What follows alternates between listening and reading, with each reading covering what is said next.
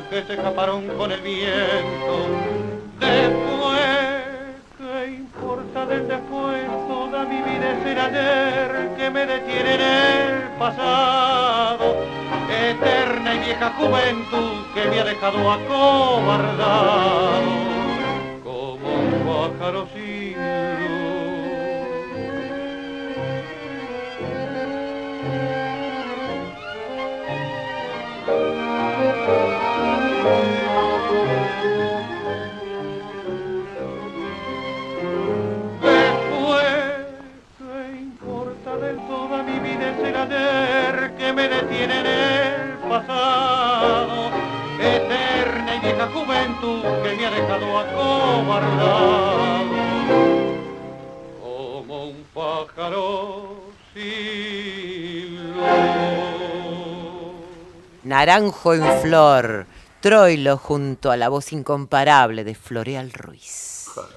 Estás escuchando Argentinos, estás escuchando Nacional.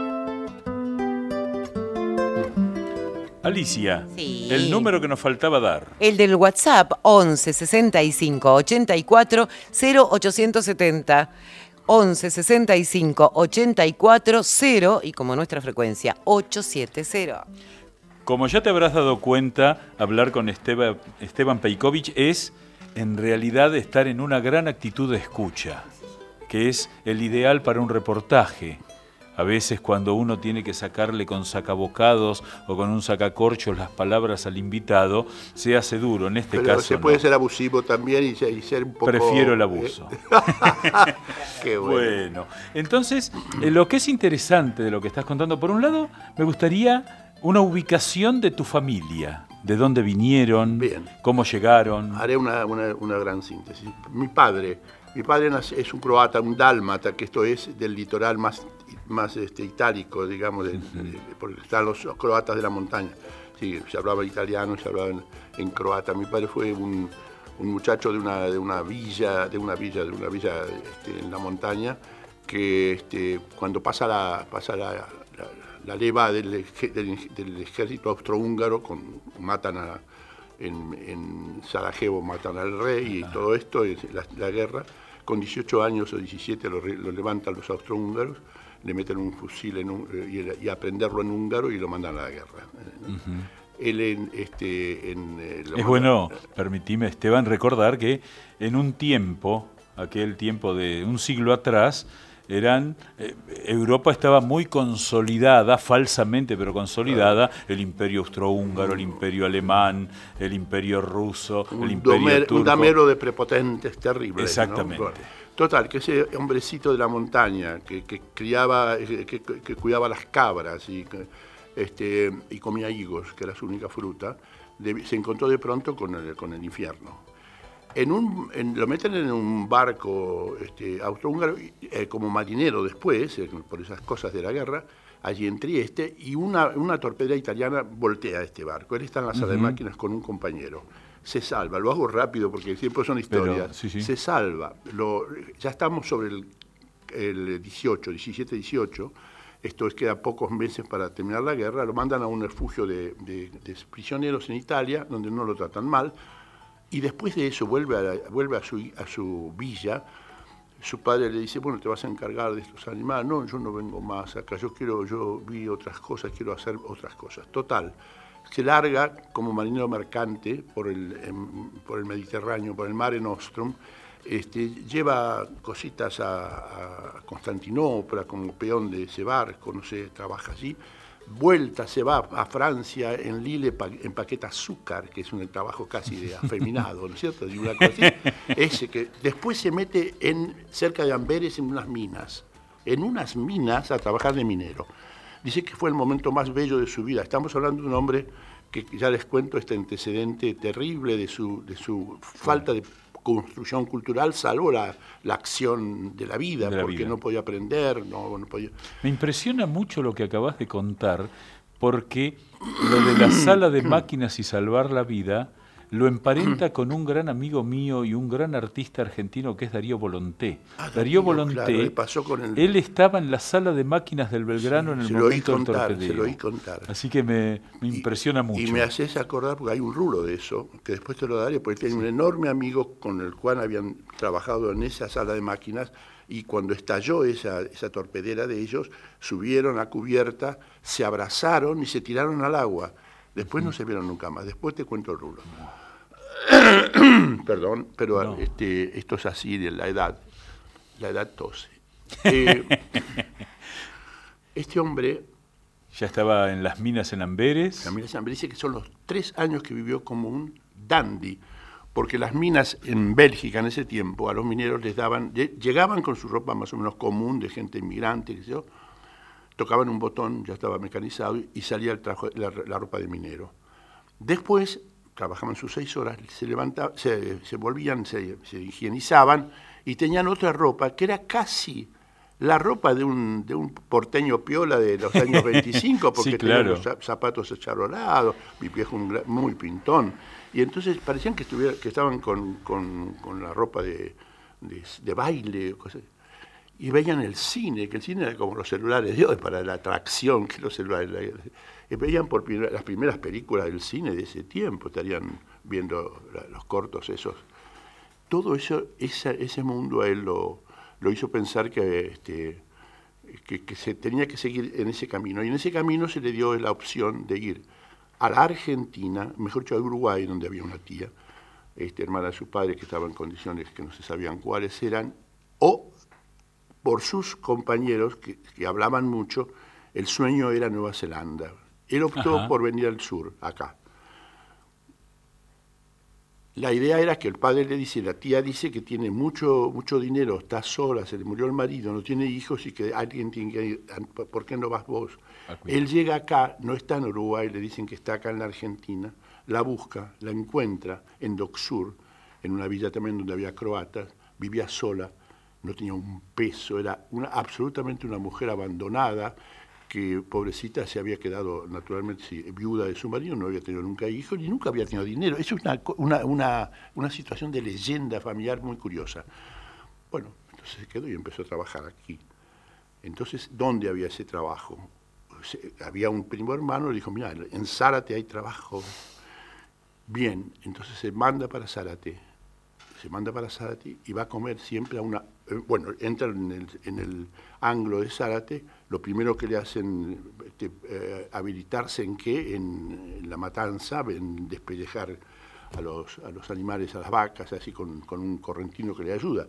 Ese correntino lo recordó toda la vida, fue que el primero que le dijo, che Andrés, y eso fue lo primero que él aprendió, así de modo vivo, humano, cálido, no, no lo olvidó nunca. Ese. Impresiona mucho en este relato que cuando uno cruza el puente Zárate Brazo Largo, el frigorífico está ahí. Las, sombras, del frigorífico, ¿no? ¿Eh? incluso esa villa de la que vos hablás, que era la que se construía alrededor. Así que, digamos, eh, la Argentina quizá está todavía debiendo un tratamiento eh, verdaderamente patrimonial, es decir, de conservación de, todo lo que fue. Esos sitios porque esos sitios hicieron ricas a la Argentina en base al dolor de muchísima gente, porque fue terrible la vida que llevaban. Inclusive era por momentos de una es tragicómico. Por ejemplo, mamá recordaba siempre, después te hablo, ahora te hablo de mamá inmediatamente, que les, los hicieron preparar para cuando visitó el, famoso este, príncipe de este, eh, Gales. cuando llegó, lo, recibieron allí y hicieron un camino de flores en Zárate para recibirlo en los 300, 500 metros últimos y a los obreros por primera vez le dieron guardapolvos blancos especiales y a las mujeres tenían que, andar tirarle cositas, una cosa terrible, porque eso, eso es esto es para derechos humanos, no se puede hacer eso. Es, tan indigno como pegar, ¿no? Bueno, mamá, mayor, hija mayor de, de mi abuela que muere con el último parto, sucede. ¿En dónde? En Arequito. Entonces mi abuelo se encuentra con estos seis chicos, tiene que salir de allí, bueno, puede seguir atendiéndolo y atender una chacra, es una chacra que tiene arrendada, y se manda para Zárate con un camioncito porque tenía una tía, una hermana que tenía una pequeña fonda. Y ahí empieza mamá de mesera a los 14. En esa mesera Andrés y María se conocen Papá durante los primeros dos meses comía lo que, en un lugar que le había dado para vivir, casi de, apuro por recién llegado. le daban en ese tiempo de regalo a los obreros, le regaban, dejaban que llevasen los corazones de cordero y, otra cosa más de, de las, de las, vísceras, de las vísceras que se los llevaran y, papá durante un tiempo decía que siempre odió esas comidas porque a la, noche, a la mañana las comía con cebolla frita y a la noche lo hervía con una papa. Esa era la comida de, esos, de ese tiempo.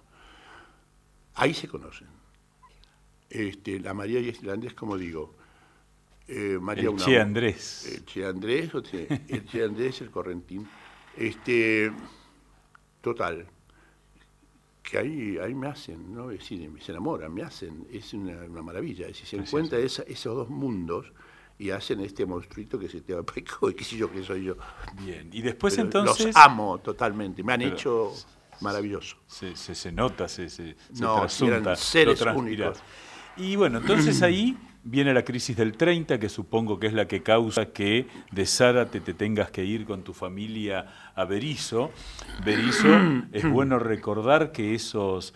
A mí siempre me impresionó algo de Berizo, que es que enfrente está Ensenada. Claro. Y había un ramal ferroviario que llegaba a Río Santiago, a la estación, que estaba la estación Doc Central. Claro. Es una estación preciosa de madera, raro, porque eran estaciones en general de ladrillo, en la que había una confitería esa, en esa estación, todavía se conserva el edificio, una confitería con 100 mesas. Entonces uno se preguntaba por qué. Mm. Porque era e, esas 100 mesas estaban a disposición de los obreros que venían en tren de La Plata o de más lejos y que tenían que esperar el turno para en bote cruzar el doque e ir del otro lado que estaban los frigoríficos. Correcto. Que eran frigoríficos en los que trabajaban miles y miles y miles de personas por turno y una vez que llegaste a Berizo, ¿qué, ¿qué recordás de esos primeros tiempos conscientes de alguna manera, no? Bueno, a mí me quedó, por supuesto, toda la... El hecho de que se tuviera que ir esa, esa,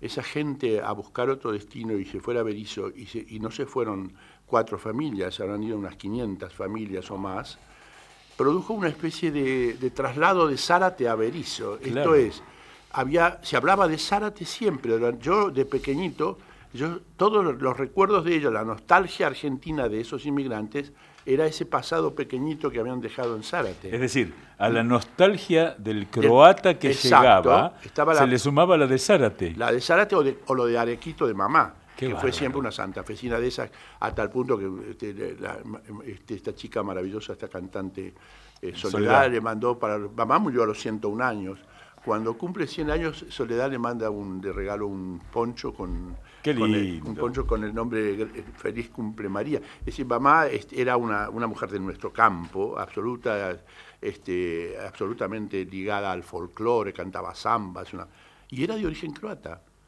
Y hablaba mejor el croata que papá, porque a ella le habían enseñado el idioma. En la, villa de esa, en la villa de, este, de Arequito, porque había una colonia y le enseñaban el idioma a mejorar su idioma de inmigrante, un maestro croata.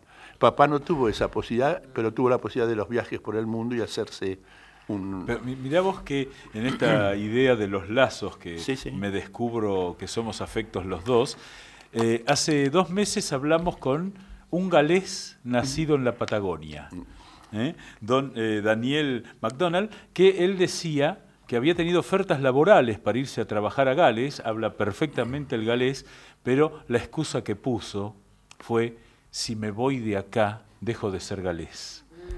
Es bellísimo. Es ¿eh? bellísima. Ofreceme alguna música y explícame el porqué. Bien. Mira, a lo largo de toda mi vida radiofónica, si hay alguien que yo amé mucho, como compañero a veces venía, no es que estuviéramos íntimos amigos, pero le quise mucho el arte a este hombre, y venía a mi programa y tocaba en vivo. Y este eh, y, quiero, y este tema, uy, tantos temas que he pasado de jazz, de tango, de folclore, este tema para mí es maravilloso, que es la guitarra, guitarra mía por Hugo Díaz. ¿Qué? Contame algo de Hugo Díaz. Hugo Díaz venía a Belgrano este, a Noche Abierta, ponía la tril y sacaba todo su maravilloso armamento, que eran como ocho, ocho armónicas de distinto tamaño tenía una, armónica que era de 40 centímetros, grande así, mira, larga así. Iba, el tamaño de la armónica iba a una de este tamaño a un pícolo, viste que el pícolo está en la instrumentación sinfónica. Sí, sí, claro. Un pícolo así.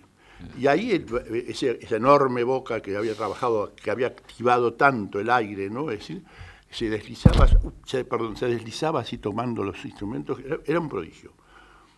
Era muy amigo en el sentido mm, porteño de la palabra, muy él, muy suyo, como se dice, como dicen los españoles, tan suyo que, por ejemplo, Alemania, en Baviera, lo querían llevar para una facultad para enseñar todo eso en Baviera, que son muy locos de todo lo que es las músicas así de viento, de, bien de aire. Y él no quiso ir, le pasaba en cualquier cantidad, era muy de aquí. Entonces yo le temé mucho cariño y él también me trataba con cariño. Y mucho también me, quiere me quería cada vez que, me veía en la calle nos encontrábamos su viuda, y cada tanto que nos veíamos años más tarde, ya habíamos crecido todos, ella ya se había muerto, deme un beso en la calle, porque usted, usted es el que más ha pasado a mi marido, decían. es que para mí me parece, un, me parece Bob Dylan sin letra, el Bob Dylan nuestro fue, pero no, no se dio cuenta la Argentina global, mucha gente sabe valorarlo, pero no le dieron la dimensión que merecía. Escuchémoslo.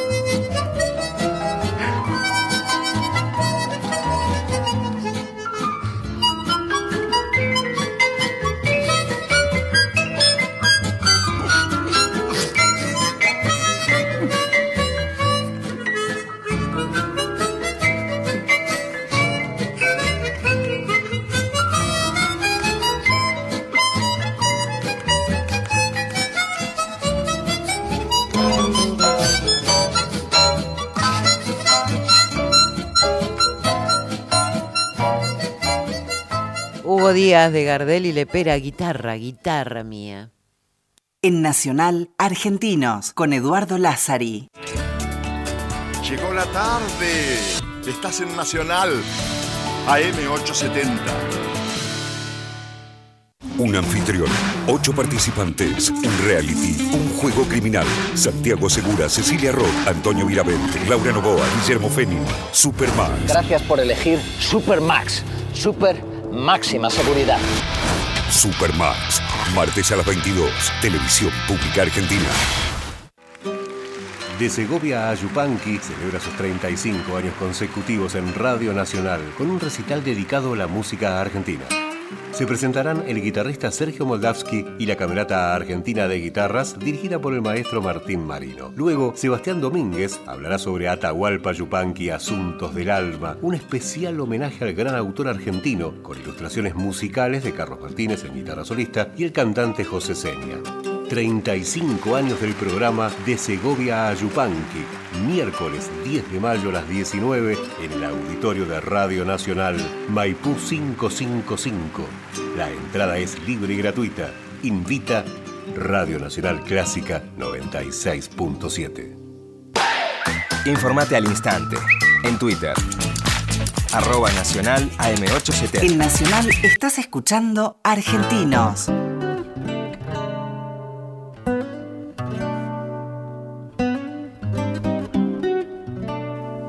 Seguimos aquí en Argentinos, eh, hoy con Esteban Peikovic, delicioso este momento que estamos viviendo. Y te voy a hacer una pregunta sencilla, Esteban, que es, ¿qué es la vida? ¿Qué es vivir? Vivir es asombrarse primero, porque ya el hecho de que te, echen a este escenario sin conocimiento del guion próximo y futuro, supone que vos tenés que estar atento, como decís, que usaste ese adjetivo, y, te, y tenés que tener los ojos muy abiertos. Si cerrás los ojos, la, realidad te come como la selva come a las, a las plantas que se quedan. Yo creo que es eso, tratar, creo que el misterio de la vida está, o el misterio de la vida, no creo que haya gente mejor que otra o más grande que otra.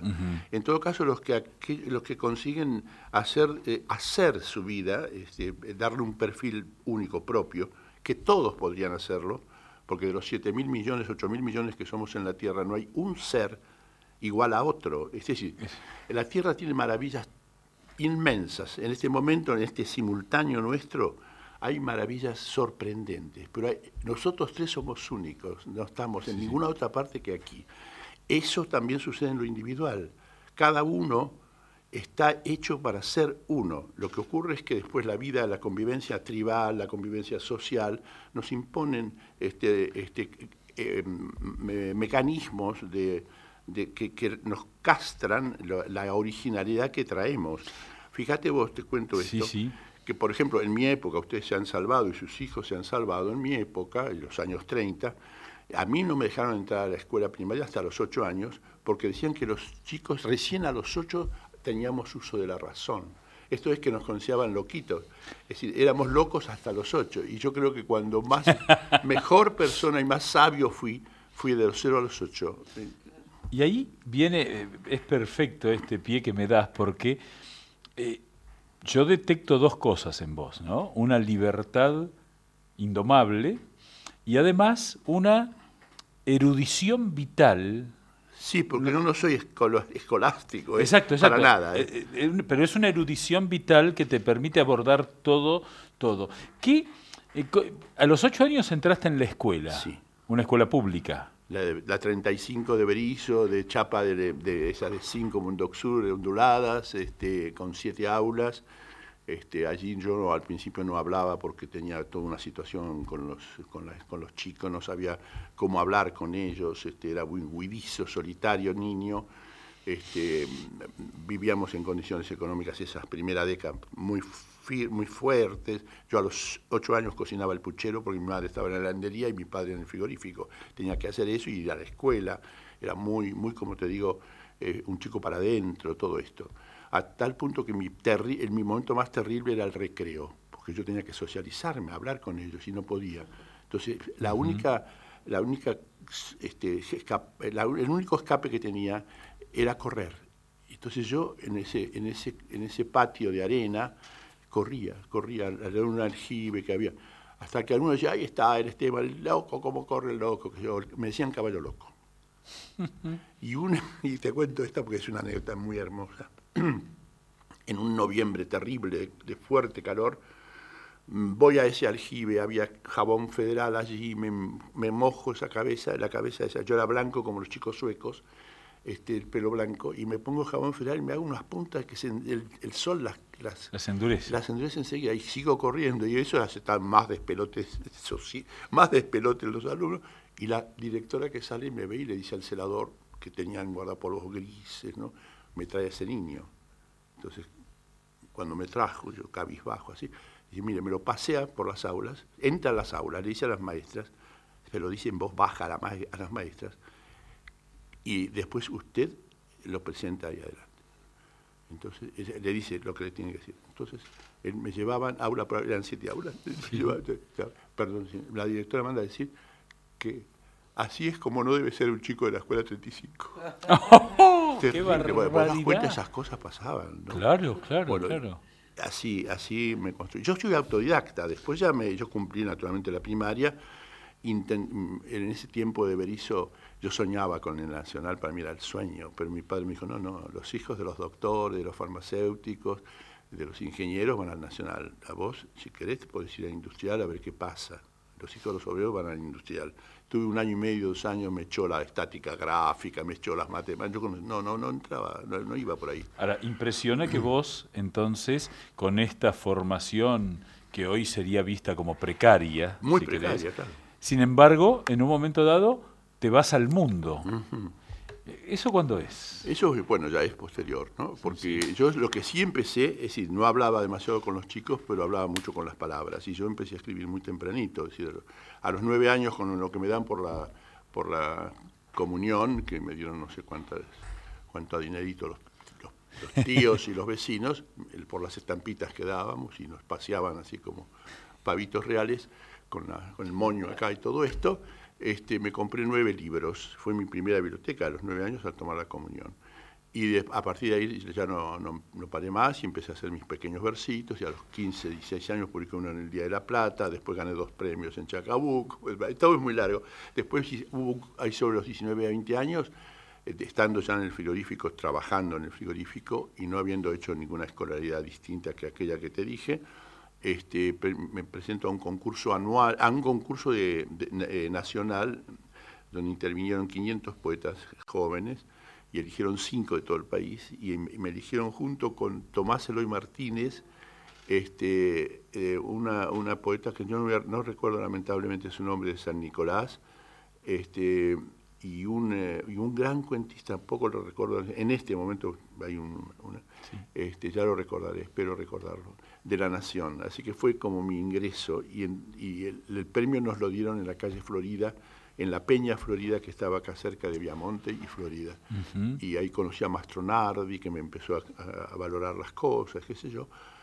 Y allí sobre, yo seguía trabajando en el frigorífico, eh, fui esquiador militar porque me tocó el servicio militar en Cobunco, en, las pistas de esquí, de esquí de Cobunco, allí escribí dos o tres libros que fueron los que dieron origen a mi primer libro que se, llama, se, llamó Palabra limpia de mí. Y después, por esas cosas de la vida, tuve un gran amigo que dijo, no, vos no podés seguir pesando chill beef, yo ya era pesador en las cámaras frías, este, más adulto, ¿no? Entonces yo voy a hablar con alguien de... Entonces habló en Clarín y me tomaron una prueba en Clarín. Y en el año 58 entré a Clarín. Di la prueba de varias cosas que había que hacer en los 29 días de prueba y bueno, ya después me empezaron a usar para todas las cosas. Ya a los tres años fui a Perú a cubrir una, desgracia enorme, que fue una luz que mató a miles de personas, el Huascarán en, Perú. Por esas columnas me dieron el Premio Nacional Craft al mejor periodista del año 63. Yo tenía en ese momento 33 años. ya después, cuatro o cinco años después, me, me contrató La Razón como secretario de redacción y ya seguí en La Razón unos años más. Después hice televisión con Black y derecho a, réplica, empecé a hacer radio en, Mitre, en Belgrano, a hacer mis cosas, y después empezó el aturdimiento del, país. Ya más grave, se entró en, esa, tragedia que son los años 70, nos amenazaban mucho, yo siempre estuve como estoy ahora, yo soy un funámbulo de la grieta, yo estoy en el medio de eso, de eso de desprecio a ambos, ¿no? a grietistas de uno y otro lado. Eh, en ese momento también, Black y yo éramos estábamos tratando de ver cómo se puede eh, arreglar esto, ¿no? Eso merecía, era, éramos más odiados que los que se odiaban per se, ¿no es cierto? Porque éramos, nos odiaban todos. Y, me acuerdo bien, Norma Kenny nos mandaban amenazas brutales y, y, Brito Lima, otro tipo que después fue embajador de Menem en Perú. Ellos nos amenazaban por teléfono, que nos iban a meter bombas. Eh, inclusive hubo, hubo situaciones en casa peligrosas. Una vez llegó la policía a ver que había, si había armas, pues había denuncias, en Belgrano, una cosa terrible. Por lo tanto, quise cuidar a mi familia y como yo ya me habían mandado muchas veces a... Bueno, yo había estado, había hecho la, entrevista que me dio bastante eh, alegría y, nombre, que fue la, primera entrevista a Perón en el exilio, a los 10 años de, de haberse ido de acá Perón me consiguió, habló por primera vez. Este, y yo escribí un libro llamado Hola Perón, este, que publicó Jorge Álvarez y que le gustaba mucho a Walsh. Entonces, este, en, ese, en otro viaje que fui a la Feria Mundial de Nueva York y todo esto, yo había hecho amigos en, España y entonces este, ese, pensé que podía pasarme, cuando se puso la cosa muy espesa acá, pasarme a hacer la tentativa española y la tentativa la hice en el 74, me fui. Vos sabés que eh, algo que a mí como historiador siempre me ha fascinado, eh, historiador de la Argentina, es que muchos de los grandes pensadores argentinos pensaron muy lúcidamente el país desde afuera. Es decir, Alberdi compone las bases y puntos de partida mirando esa grieta feroz de federales y unitarios desde Chile. Tienes razón. Facundo lo escribe Sarmiento También. desde Chile. Y en general los Gutiérrez desde Brasil y así todo. Claro, uno sigue toda la línea. Y Mariquita desde Montevideo haciendo sus cosas. Exactamente. Por eso Sarmiento cuando llega ese día, cuando llega le dice, le escribe a Gutiérrez, le dice, mira, nos vamos a encontrar en Montevideo, y Gutiérrez va a bajar de Río, porque va a haber una reunión de todos ellos en el salón de Mariquita. ¿Conocen la anécdota? Cuéntela, cuéntela. Es bellísima. Entonces Sarmiento fogosísimo, siempre fue maravilloso, para mí es el más bello argentino que tuvimos.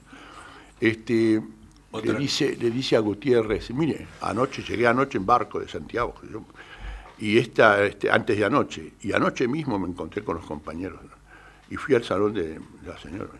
Le confieso que al entrar la vi y se me produjo una erección. es, sí, es bellísimo, es bellísimo. pero es que ese tipo era así, así, en ese momento, pero cuando tenía 12 años, y, no creo que sea leyenda, iba a, las, iba a las tabernas sanjuaninas con los libritos que él leía, que le había dado la abuela y que todo esto, y la madre, que le ayudó mucho, iba con los libros y le, tocaba el codo a los borrachos y decía, usted no tiene que beber, tome, le hace ese libro. ese tipo, querida, es, una, es inmenso. Es inmenso, es, inmenso. Perdón, sí. No, pero está, ves que tenés que hacer un, correlato. No, no, no, pero está bien, pero... Pido perdón. Ahí, no, es que ahí eh, tu ejemplo es perfecto porque ahí te quiero preguntar ¿Cómo viste a la Argentina desde tan lejos? Mira, César, César me dijo, duros, César Fernández Moreno, que estaba por allá también en París, no un día, César me dijo, mira, ser argentino es como tener una madre idiota. Y es así. En, en muchos tiempos de los argentinos, no todos los tiempos argentinos fueron así, pero creo que desde el 30 para acá, salvo algunas, algunas este, zonas, estamos, estamos absolutamente en un en un... no, no, no. Estamos, primero que repetimos historia, por lo tanto no hay evolución alguna. Evolucionan las palabras, las promesas, los, el anuncio de los proyectos. el corsi recorsi No, acá no, acá es... Es el corsi y corsi. muy bien, es buen apuntado. Acá se repite mismidad. Es decir, esa es la calidad. Nosotros no... no no fue así en los 80, de los 80 a los 20, vos lo sabes bien, que eso es un, buzo de toda nuestra historia perfecto. y, hubo otros momentos del país, y con Irigoyen hubo otros momentos, y con Perón, el primer Perón, hubo otros momentos, pero esto no, esto es un descalabro. No, hablo de este gobierno que me parece que, por menos mal, yo le digo a algunos, algunos kirchneristas, le digo, y ahí se rompe toda posibilidad de seguir hablando, le digo, no puedo creerle, no, no le puedo perdonar nunca, les digo, ustedes han inventado el macrismo. y se desesperan, se desesperan porque no hay modo de, contestar esto. Ahí, vos eh, eh, haces hincapié en un punto interesantísimo, que es que muchas veces hay a ver si coincidís con este pensamiento. Por un lado, muchas veces los argentinos nos presentamos frente al presente como si toda nuestra historia anterior fuera algo parecido a un cuento de Heidi. Es decir, como que todo, ¿cómo nos van a salir mal las cosas ahora? Sí, sí, sí, venimos de, algo perfecto. Entonces, obviamente, todo nos defrauda. Y por otro lado, es como que, si bien uno no puede hacerse eh, responsable personalmente, socialmente, lo que han sido los últimos 50 años de historia argentina, nos tienen que hacer reflexionar de que algo tenemos que cambiar. O sea, eh, en la vida personal lo hacemos. De pronto uno dice, bueno, ya me vendieron ocho veces la carne podrida en la carnicería, cambiemos de carnicero. Sí, por ejemplo. ¿no? Eh, bueno, eh, hagamos algo diferente y nos cuesta eso. ¿Y, vos por qué pensás que nos cuesta eso? Y porque se ha abandonado lo más importante que puede tener una sociedad, que es la, la educación. Es decir, porque las capas de este país deben ser, no sé, 30, 40 capas, no hay, como se dice, clase alta, clase media, clase baja, ¿no? hay muchísimas clases en este país y, están todas sesgadas por el grado de, de, cultura que hayan alcanzado para interpretar los hechos que les suceden. Entonces no es lo mismo lo que le sucede a un chico esto que está diciendo, boludo amigo, no, no, le pasa la historia, ni le pasan los datos, ni, ni sabe dónde está viviendo siquiera. Y, ¿Me permitís una anécdota que me la recordás? En el año 2010 se cumplieron 200 años del nacimiento de Alberdi. Y un diputado tucumano me dice, che, ¿no me ayudás a preparar un hombre que estamos en las antípodas del pensamiento político y sin embargo coincidimos en el humanismo. Y entonces me dice, ¿por qué no me preparás una serie de cosas para hacer así lo celebramos al Verdi? Me sorprendió porque no esperaba. Entonces preparamos y dice, mira, va a venir el gobernador, nos encontramos con él y le presentás la carpetita. Entonces estábamos ahí, le presentamos, me dice, vení, vení, bueno, gobernador, acá le presento, ah, ¿cómo le va? ¿Cómo le va? Eh, bueno, mire, acá le trajo algo a ver si hacemos algo por Alberdi. Entonces como con asombro me miró, lo mira y le dice, pero si la faltamos el año pasado. Sí, no, claro. Pero a mí me sirvió como la clase de realpolitik más grande que recibí en mi vida. hay mucho de eso. Porque lo que queda claro es que a veces los que hablan no piensan lo mismo ni hablan el mismo lenguaje que digan lo mismo. aunque estén en el una, haya una lengua madre, son otra, son este, criterios diferentes los que interpretan esto. Ahora, yo sin embargo te veo eh, y te supongo sumamente esperanzado. A mí la palabra optimista no me gusta, pero yo estoy, yo decime qué, qué, qué, qué ves en el futuro. Bueno, mirá, esto no, yo no veo en el futuro, no, no, no, no, no, no me atrevería a ese tipo de, de anuncios. ¿Qué imagino? Yo creo, yo tengo que imaginar primero mi muerte. Tengo, estoy próximo por razones etarias, es normal. Yo estoy, en, yo estoy en 88 pirulos dentro de 5 o 6 meses, 7. Es decir, a esta altura y con una, con una yo soy biestenósico. Tengo, tengo estenosis de columna que me hace sufrir físicamente tengo una situación en la aorta muy curiosa, el martes tienen que verme en el cardiovascular de verano. Yo estoy en ese momento de la vida en que se abre, un, se abre la misma situación que se me abrió antes del 22 de diciembre de 1929, se me, se me abría ahí en el feto de mi madre, que era la incógnita. Yo tengo, pero esto puede ser un consolador espiritual mío, yo tengo la sensación de que hay argumento después. No me interesa un argumento histórico y terrestre y humano como el que tuvo la especie aquí. Yo me conformo con ser rosa, colibrí, pez. Yo no tengo pruebas, pero yo además creo que eso me va a suceder. Entonces, como te creman, es decir, yo voy al aire, yo soy muy de aire, ¿no? Hasta hago aire, ¿no? Este es el arte del aire, es el arte del aire. Por lo tanto, yo lo único que espero morir naturalmente sin dolor, pero lo demás, la muerte, esto ese es el futuro para mí, ahora. Todos los países, pero, no, pero vos me hiciste una pregunta que quiero completar, pero vos me hablaste de, no, vos me hablaste de nosotros también. Yo tengo mucha esperanza, pero tengo la esperanza de que esto de algún modo ecualice alguna vez, porque si no ecualiza, estamos listos, esto es, esto es así, no, tiene, no, no, no hay futuro si no ecualiza. Hay que ecualizar la Argentina no hay modo de salir de esto sin dignificar a la gente. No hay modo, sin, no culturalizándolo no se puede hacer nada. Hay que dejarse de palabras, hay que hacer fáctico total y resolver urgentemente las, las angustias y los dolores más importantes de la gente. Y después seguir con todo lo que se está encaminando en, tema de obras y todo esto. Pero primero eso, primero barrientos y después lo demás. y, yo estoy muy de acuerdo con este gobierno, atención. Sí, sí, pero bueno, Esteban, te quiero agradecer mucho. Sabés que el tiempo es tirano en el aire. Quiero que me digas qué querés que escuchemos para despedirnos. y te quiero dar muy, muy, muy, muy mucho las gracias porque realmente eh, qué lindo es pensar, ¿eh? Mira, vamos eh, a, a, mí este Jussi Björling me parece siempre el más el más grande tenor italiano, era sueco pero a mí me parece el más grande tenor italiano. Y a veces lo discuto con Iván Gancedo, que es un gran tenor argentino. Muchas gracias. A ustedes, quería vos también. Ay, un gusto. Por favor, para mí también es muy lindo estar Vamos a escuchar al tenor italiano. En el lamento de Federico, nada menos de la Silea de, de Silea de la Resiana.